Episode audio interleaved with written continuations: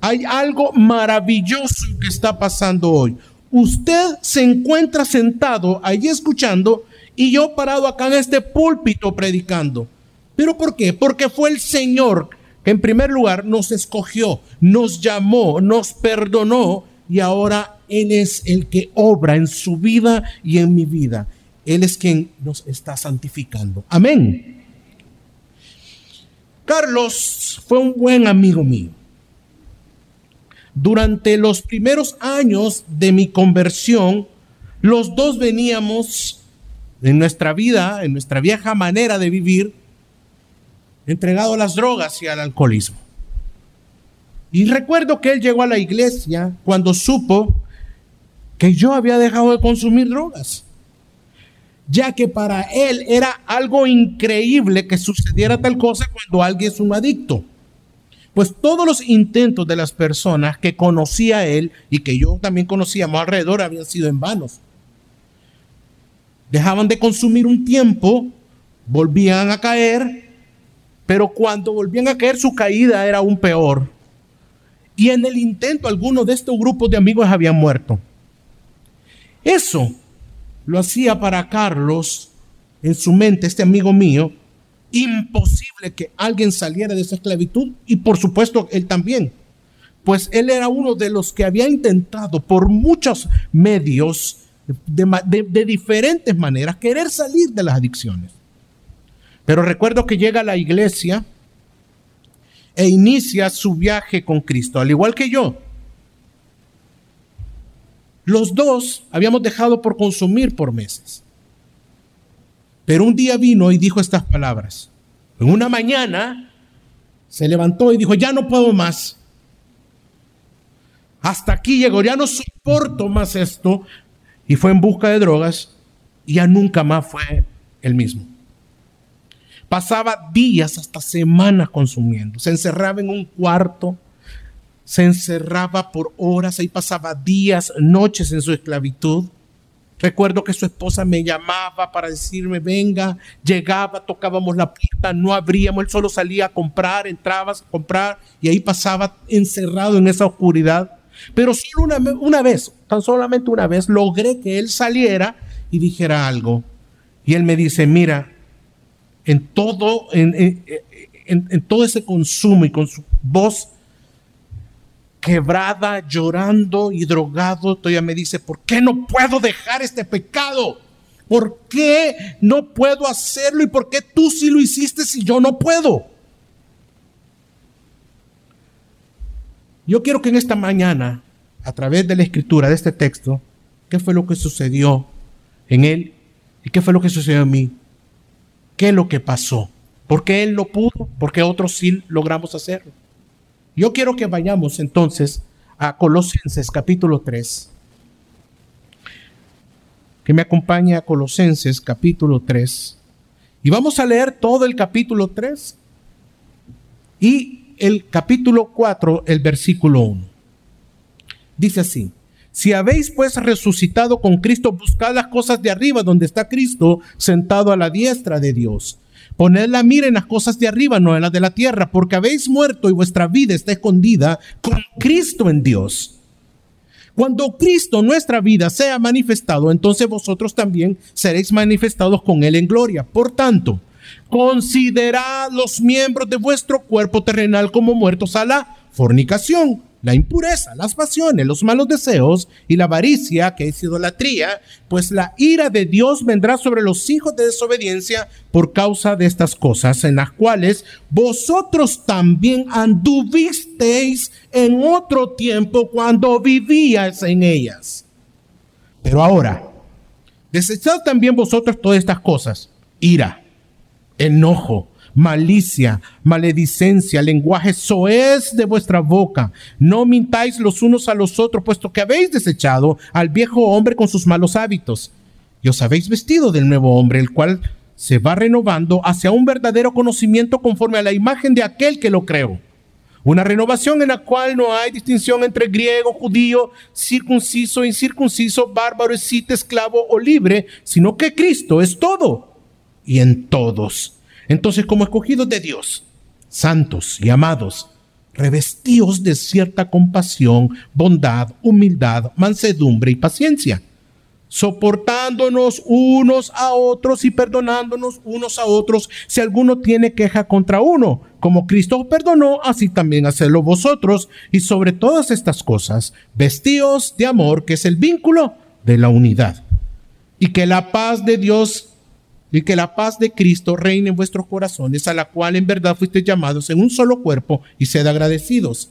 Que la palabra de Dios habite en, abundancia en vosotros con toda sabiduría, enseñando y amonestándoos unos a otros con salmos, himnos y canciones espirituales, cantando a Dios con acciones de gracia en vuestros corazones. Y todo lo que hacéis, de palabra o de hecho, hacedlo todo en el nombre del Señor Jesús, dando gracias por medio de él a Dios el Padre. Mujeres, están sujetas a vuestros maridos como conviene al Señor. Maridos, amad a vuestras mujeres y no seáis ásperos con ellas. Hijos, sed obedientes a vuestros padres en todo, porque esto es agradable al Señor. Padre, no exasperéis a vuestros hijos para que no se desalienten. Siervos, obedezcan, obedecen todo a vuestros amos en la tierra, no para ser vistos como los que quieren agradar a los hombres, sino con sinceridad de corazón, temiendo al Señor. Y todo lo que hagáis, hacedlo de corazón como para el Señor y no para los hombres, sabiendo que del Señor recibiréis la recompensa de la herencia que es, de la herencia, es a Cristo, el Señor a quien servís.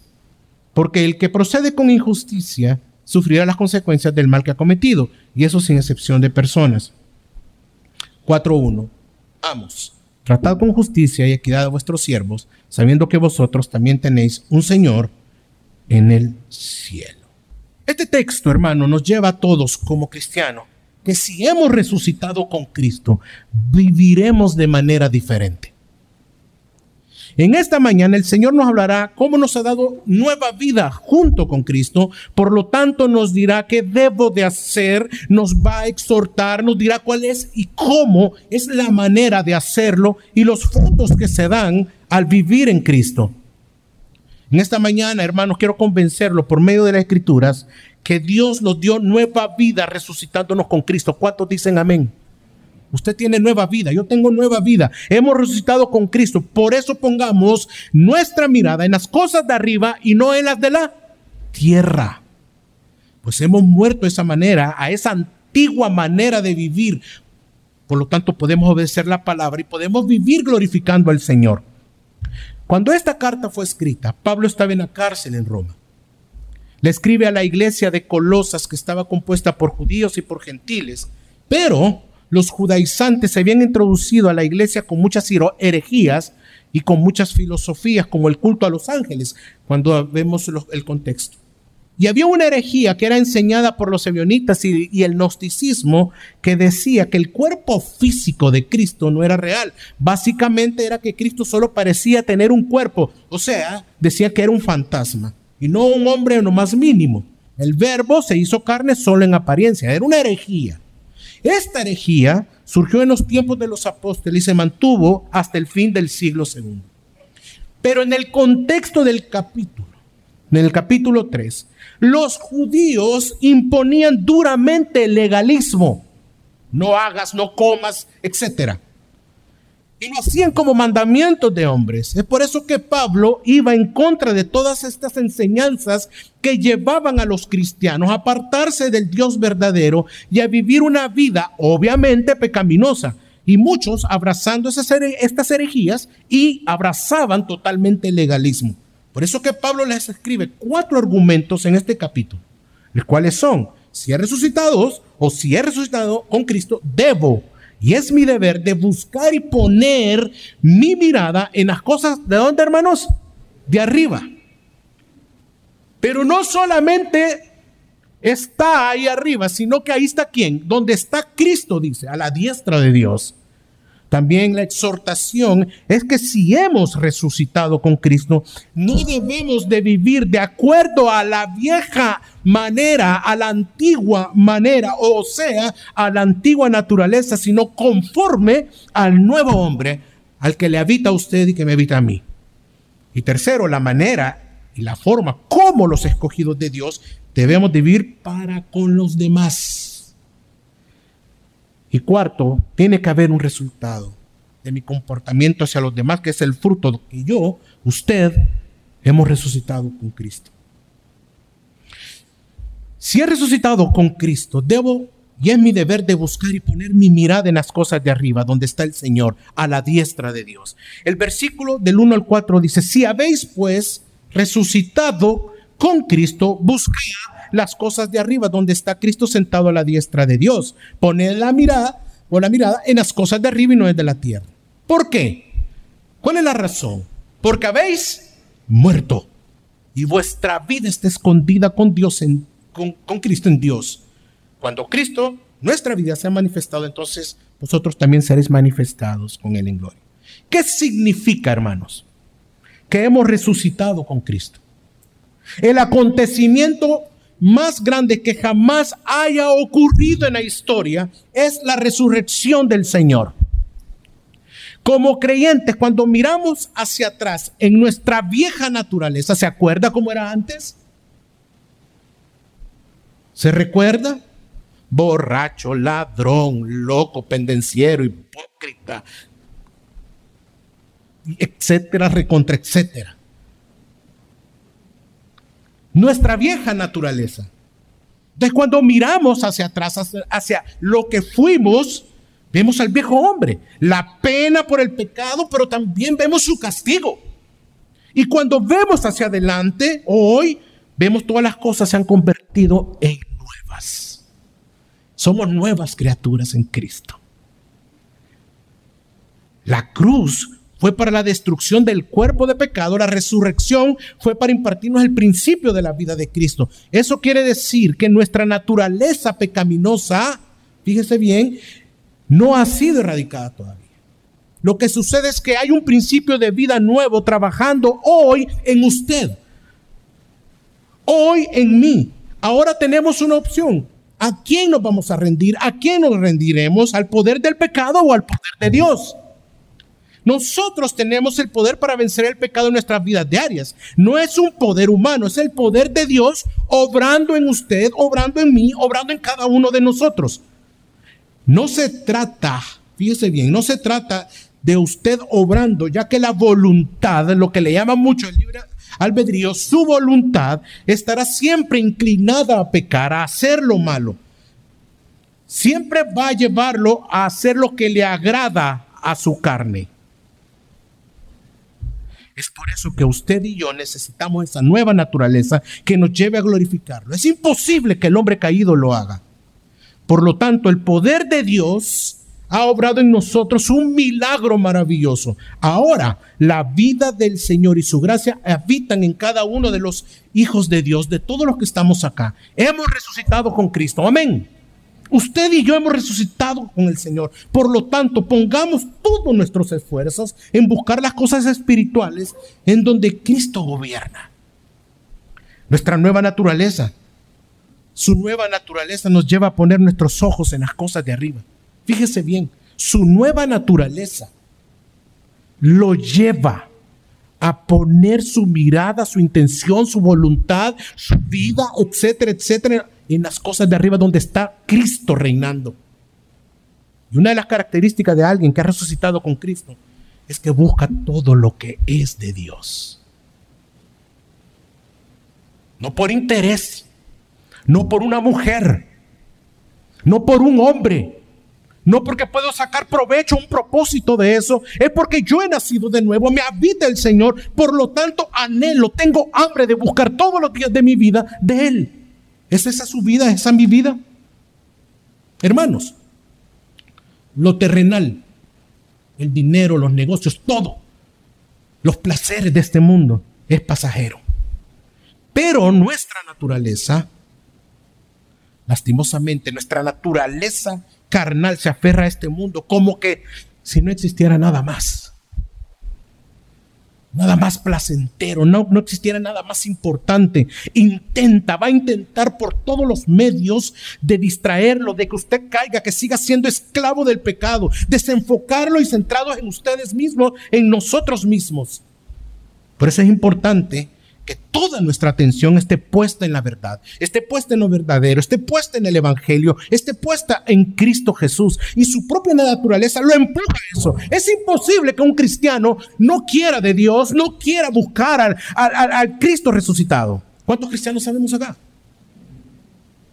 ¿Se da cuenta? Hoy en la mañana no quería venir. Ah. Pero el que lo habita, Cristo Jesús, puso en su corazón, lo guía a Él mismo, a que usted crezca, se alimente, viva para Él. El versículo nos dice que usted y yo hemos muerto. ¿Cómo nos dice? Si habéis muerto, que han muerto. Reconocer la muerte de nuestra carnalidad, hermano. Si no reconocemos esto, reconocer la muerte de nuestra carnalidad es vital para avanzar en el reino de Dios. Es por eso que en muchas ocasiones la palabra de Dios hace mucha énfasis, hace mucha énfasis en eso. Y es para que podamos ser conscientes de lo que Dios ha obrado en nuestras vidas. Despertémonos, despierte y mantengámonos conscientes que Él está obrando en cada uno de nosotros. Está obrando en usted. La palabra de Dios nos afirma en Gálatas 2.20. Y todo lo podemos, ese texto. Dice así, con Cristo estoy, ya no vivo más. Y lo que ahora vivo en la carne, lo vivo en la fe del Hijo de Dios, el cual me amó y se entregó a sí mismo por mí. Ahora nuestra vida es diferente. Ya no es una vida para satisfacer nuestras almas, ya no es una vida para satisfacer nuestros egos, nuestros deseos. Ahora podemos disfrutar de una vida que trasciende a estas cosas para vivir en unidad con el Señor.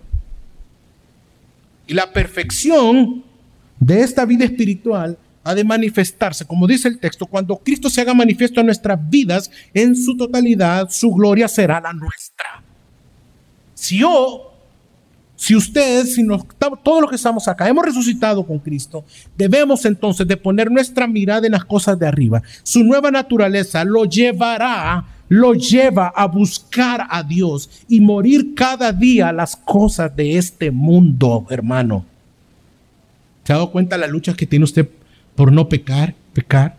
Cuando usted está siendo tentado, cuando usted está el que no es hijo de Dios peca deliberadamente, no le importa, no tiene en su corazón la conciencia que está ofendiendo a Dios.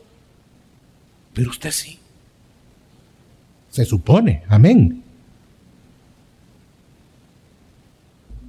Si usted dice que no puede cambiar, si usted dice que no puede cambiar, su vida la está llevando a la perdición cada vez más y sabe es cierto, usted jamás podrá mejorarse ni salir de sus propios problemas. Usted debe de arrepentirse de sus pecados y debe resucitar con Cristo a novedad de vida. Si no es Cristo quien le rescata de su manera de vivir, seguirá en este estilo de vida. Los que nos acompañan acá por primera vez. Su espíritu necesita nacer de nuevo, resucitar con Cristo. Y nosotros como iglesia, hermanos, si su enfoque son los placeres que ofrece este mundo, no está viviendo como un escogido de Dios. Recuerda, hermano, ha muerto y ahora ha resucitado con Cristo. Por lo tanto, ponga su mirada y busque las cosas que están, ¿a dónde? En el cielo. Basta de vivir para sus propios propósitos egoístas que lo único que hacen es apartarse de nuestro Señor. pero también nos exhorta a no vivir de acuerdo a esa vieja naturaleza. Dice, la exhortación es que si hemos resucitado con Cristo, no debemos de vivir de acuerdo a la antigua manera, sino al nuevo. El versículo del 5 al 11. Por lo tanto, considerar los miembros de vuestro cuerpo terrenal como muertos. ¿A, qué? A la fornicación, a la impureza, a las pasiones, a los, a los malos deseos y a la avaricia que idolatría. Pues la ira de Dios vendrá sobre los hijos de desobediencia por causa de estas cosas, en las cuales vosotros también anduvisteis en otro tiempo cuando vivías en ellas. 8. Pero ahora desecad también vosotros todas estas cosas, la ira, el enojo, la malicia, la maledicencia, lenguaje es de vuestra boca. Y así continúa el texto. Hermanos, Dios nos viene diciendo que si hemos resucitado con Cristo, debemos de buscar las cosas de arriba. pero no solo buscarlas, sino que fijar nuestra mirada allí y no en las cosas terrenales. Por lo tanto, nuestros pensamientos y comportamientos deben ser conforme a nuestra nueva naturaleza. Así que sabiendo esto, nos exhorta a que debemos de considerar específicamente ahora nuestros miembros de nuestro cuerpo terrenales como, como muertos, dice. Pablo desea recalcar que estos cristianos colosenses han muerto a su viejo hombre y que han resucitado en un ser nuevo y redimido. Por eso deben de cumplir con su nuevo papel. Deben dejar atrás el comportamiento que llevaban bajo su vieja naturaleza y ahora deben de llevar vidas nuevas, según la nueva naturaleza. Entonces, Pablo redacta una lista de comportamientos específicos, empezando, obviamente, si lo leemos, por la inmoralidad sexual y después con el comportamiento del carácter del creyente. En otras cartas, el apóstol Pablo nos exhorta a que tenemos que quitarnos el ropaje de la vieja naturaleza y ponernos el ropaje de la nueva naturaleza. Lo contrario a este versículo que acabamos de leer, Pablo nos dice que ya estamos vestidos del nuevo hombre, de Cristo. Qué gran noticia. Ya estamos revestidos en Cristo. En la carta a los romanos, en el capítulo 6, versículo 6, dice que esa vieja naturaleza ha sido crucificada en la muerte del Señor. Sabiendo esto, que nuestro viejo hombre fue crucificado con él para que nuestro cuerpo de pecado fuera destruido a fin de que ya no seamos esclavos del pecado. En vista, hermanos, de que nuestra vieja naturaleza ha sido crucificada con Cristo, y hemos resucitado juntamente con Él, es esperanzador, es alentador, ya que no nos deja despensa de nuestra carne. Ya no somos esclavos del pecado. ¿Se da cuenta? Ya no lo somos. Tenemos un nuevo amo y no el pecado, sino que Cristo. Por lo tanto, usted no debe de vivir gloriándose en su carne. ¿Cómo? Ay, pastores, qué peco. Usted vea qué carne la que tengo. Es que mi carne es que la carne. ¿Y dónde está Cristo? Dice la Biblia que usted ha sido revestido del nuevo. Había un joven que estaba en esto, en la fornicación, y lo confrontábamos. Decía, ¿por qué? Oye, es que mira, me dice, que, tengo esa debilidad, solo mi carne. Y andaba con uno, andaba con otro, se descubría en lugares y andaba fornicando, fornicando. Vuelvo a hablar con él. Y ¿qué te pasa? Pues, es que ya basta de estar gloriándote en tu carne. Estás justificando tu pecado en tu carne. Hermano, usted no puede decir ya eso. Es cierto, estamos en esta naturaleza caída, pero ¿quién? ¿Quién lo habita en usted? ¿Quién tiene más por su carne o Cristo en usted? Es Cristo. La ira de Dios está sobre todos aquellos que aman gracias a su muerte, gracias a su resurrección, hoy nosotros hemos pasado de practicar el pecado a una nueva vida, ya que hemos resucitado con Cristo. Por lo tanto, no vivamos como los incrédulos. Sabemos que la ira de Dios está sobre ellos.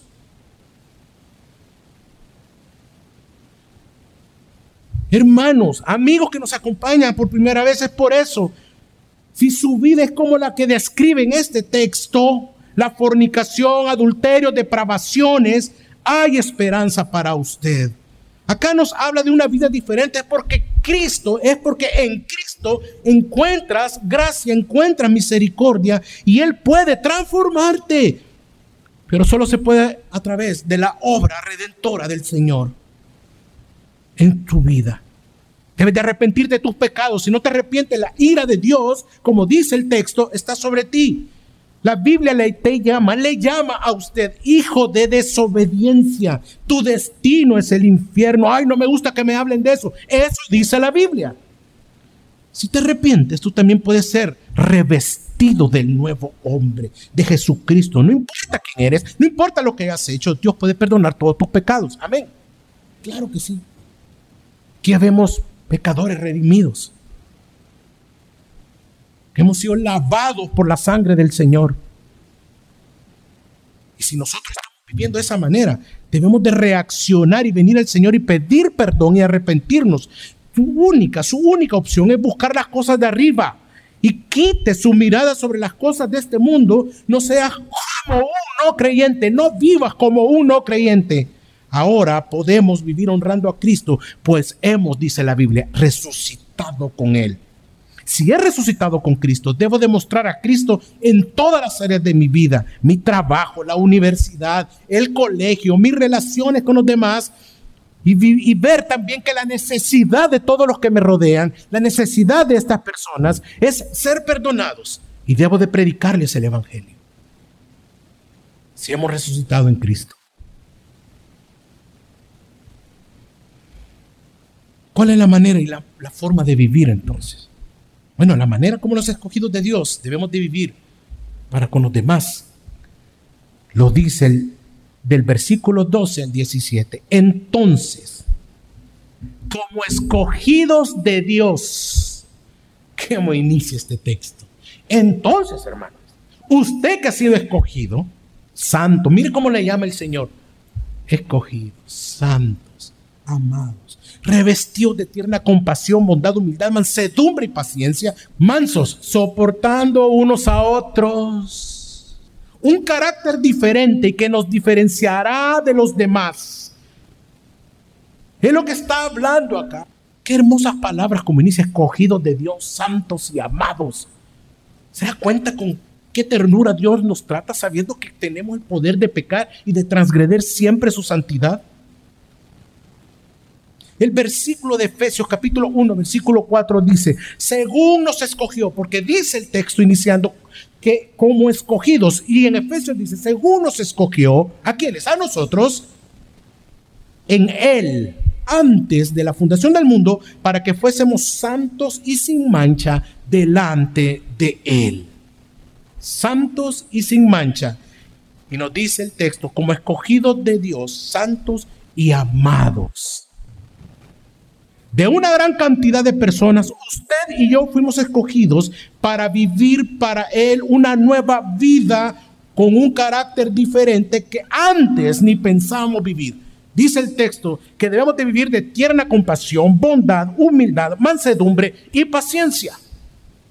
Hoy usted y yo estamos capacitados para poder comportarnos de esa nueva manera, de acuerdo como dice el texto. Es decir, que es difícil, yo sé, es difícil, es cierto. Usted me puede decir, pastor, eso sí es difícil. Y que acabemos de vivir lo contrario del versículo. Pero debemos de saber que es la obra santificadora de su Espíritu Santo en nosotros. Es su obra la que nos capacita. Es por eso que uno de los frutos del Espíritu Santo en el creyente está en Gálatas capítulo 5, versículo 22, 24, dice, más el fruto del Espíritu es amor, gozo, paz, paciencia, benignidad, bondad, fidelidad, mansedumbre. Y después dice, dominio propio, con tales cosas no hay ley. Pues los que son de Cristo han crucificado el que hermano, con sus pasiones y deseos. El dominio propio que habla acá nos conduce, nos lleva a negarnos a nosotros mismos y a honrar a Dios es Cristo en nosotros. Por lo tanto, usted no puede estar diciendo es que en mi carne, en mi carne, hermano. Ay, esta carne, ¿verdad? Por lo tanto, saben, queridos hermanos, nadie puede agradar a Dios, solo Jesús puede agradarlo y sus sacrificios son lo único que Dios Padre ha recibido, recibe con agrado. Si no hubiese sido su gracia que nos alcanzó por medio del Evangelio, ni siquiera pudiéramos estar acá en, en esta mañana. Usted sería incapaz de venir, incapaz de ver a Dios, incapaz de agradarle, incapaz de tantas cosas. Y aún así nos llama, cogidos de Dios, amados y santos. El versículo 13, Jesús al ir a la cruz, según lo que nos dice el versículo 13, cuando el Señor va a la cruz y morir por nuestros pecados, nos redime, nos perdona todas nuestras transgresiones, reconciliándonos con Dios Padre. Por lo tanto, de esa misma manera, nosotros debemos y podemos vivir de esa misma forma. Este es el Evangelio en el nuevo hombre, hermanos. Porque hemos resucitado con Cristo como escogidos de Dios, podemos glorificarle. Es por eso que el Evangelio nos capacita para vivir la vida cristiana.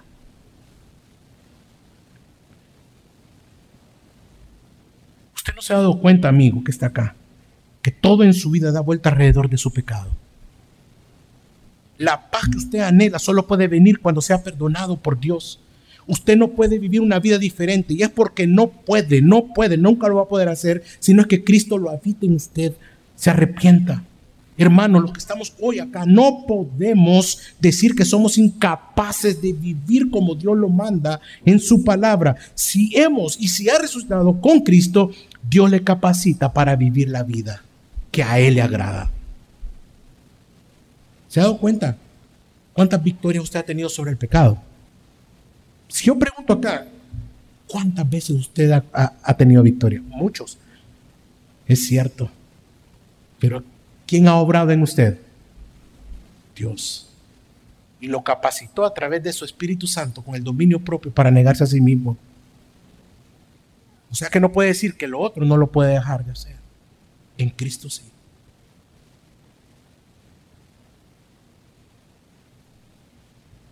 Los matrimonios que están acá.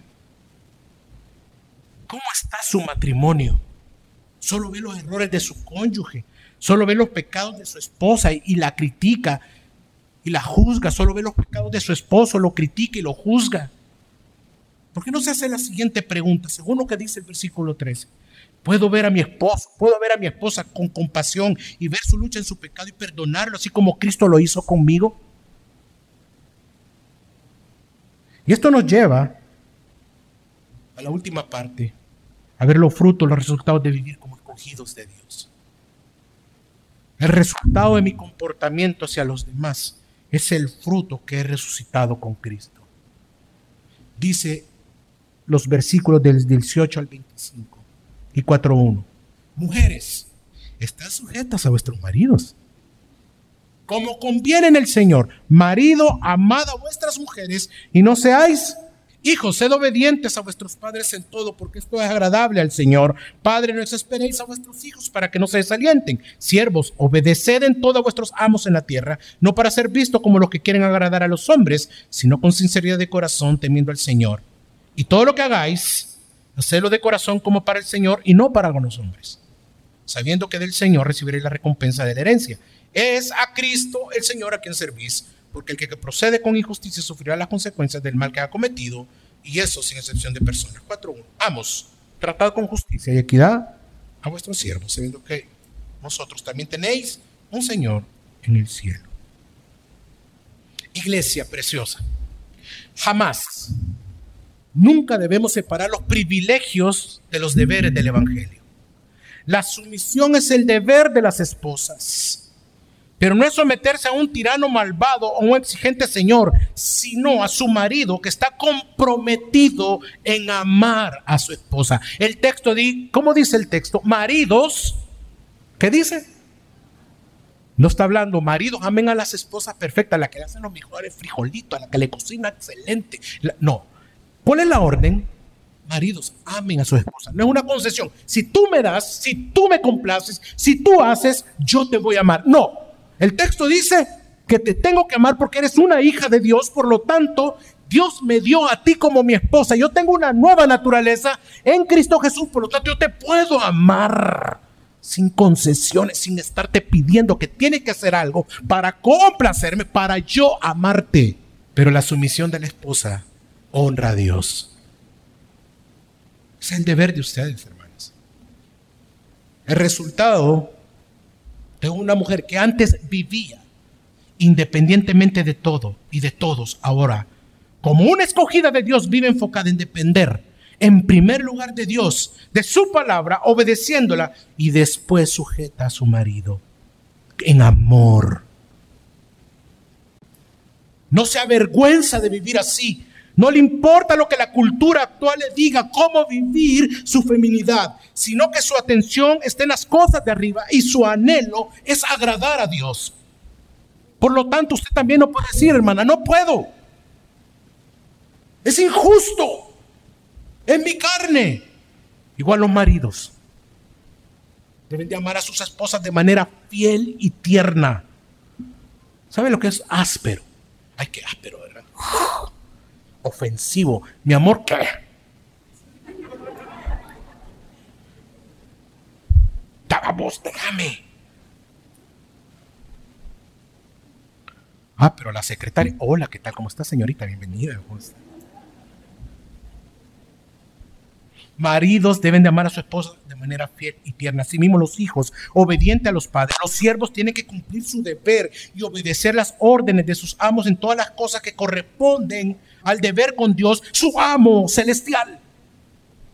Deben de ser justos y diligentes, sin intención, intenciones egoístas, hipocresías ni disfraces. Por otro lado, el que hace el mal recibirá el mal que haya hecho, dice el texto. Dios castigará al siervo injusto y premiará al siervo justo. Lo mismo si los amos hacen el mal a sus siervos, porque el juez justo de la tierra tratará con justicia al amo y siervo. Ambos estarán al mismo nivel delante de Dios. ¿Cómo tratas tú a tus subalternos? ¿Y tú? ¿Cómo te comportas con tus jefes?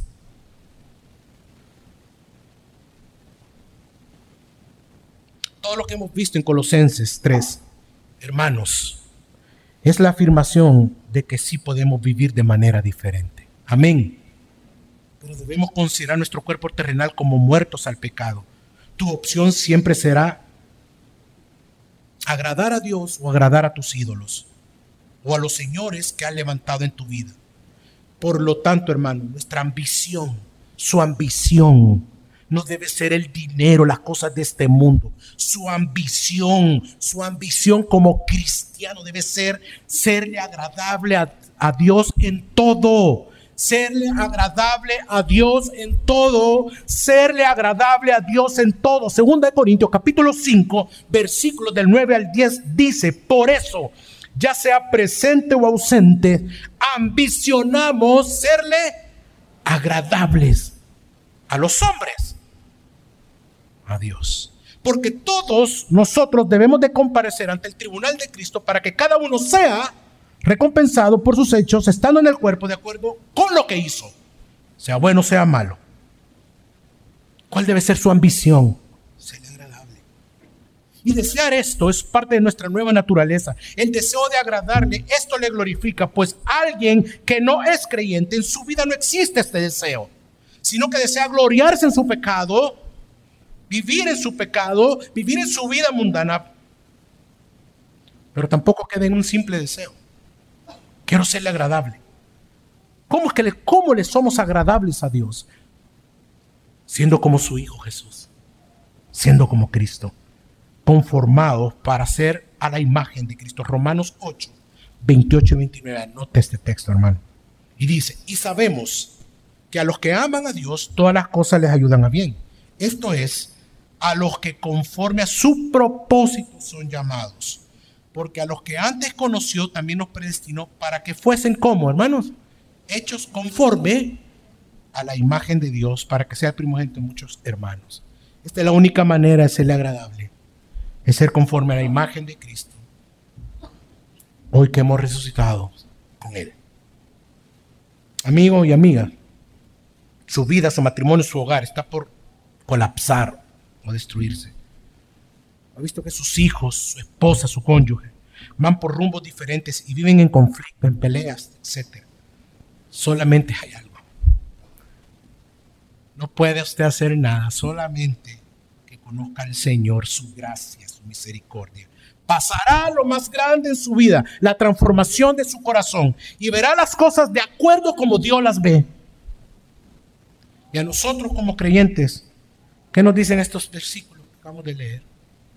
Usted al escuchar la predicación de la palabra se da cuenta que no está buscando a Cristo y que su conciencia, pensamiento y corazón están en las cosas de este mundo, su matrimonio, sus hijos, su trabajo, su relación con los demás, están siendo afectados por su pecado.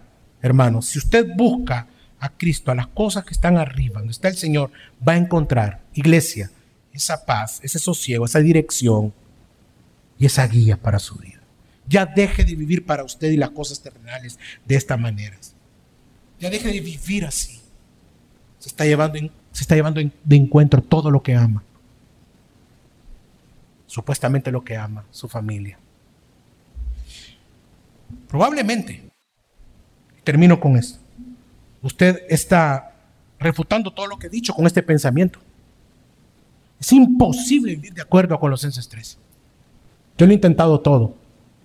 ¿Se recuerda de mi amigo Carlos? Pues no tiene razón. Porque si bien es cierto que pecamos a diario, pero hay una gran respuesta bíblica para refutar ese pensamiento. Y quiero que vayamos todos a Hebreos capítulo 13, versículos 20 y 21. Y el Dios de paz, que resucitó de los muertos a nuestro Señor Jesucristo, el gran pastor de las ovejas, por la sangre del pacto eterno, mire lo que dice el 21, hermano, os haga aptos en toda buena obra para que hagáis su voluntad, haciendo Él en nosotros lo que es agradable delante de Él por Jesucristo, el cual sea la gloria por los siglos de los siglos. Amén. ¿Se da cuenta, querido hermano? La obra es de Dios. Es por eso que damos gracias al Padre por Jesucristo, que por medio de su Espíritu Santo obra en nosotros para poder hacer su voluntad y no se quede en un simple deseo. Él nos santifica, Él nos santifica, nos preserva y nos lleva a glorificarle. No se desanime. Usted es un hijo de Dios, por lo tanto, Él obrará en usted para su propia gloria. Recuerde, recuerde hermano, Dios nos dio nueva vida resucitándonos con Cristo. Por eso pongamos nuestra mirada en las cosas del cielo y no en las de la tierra. Vamos ahora.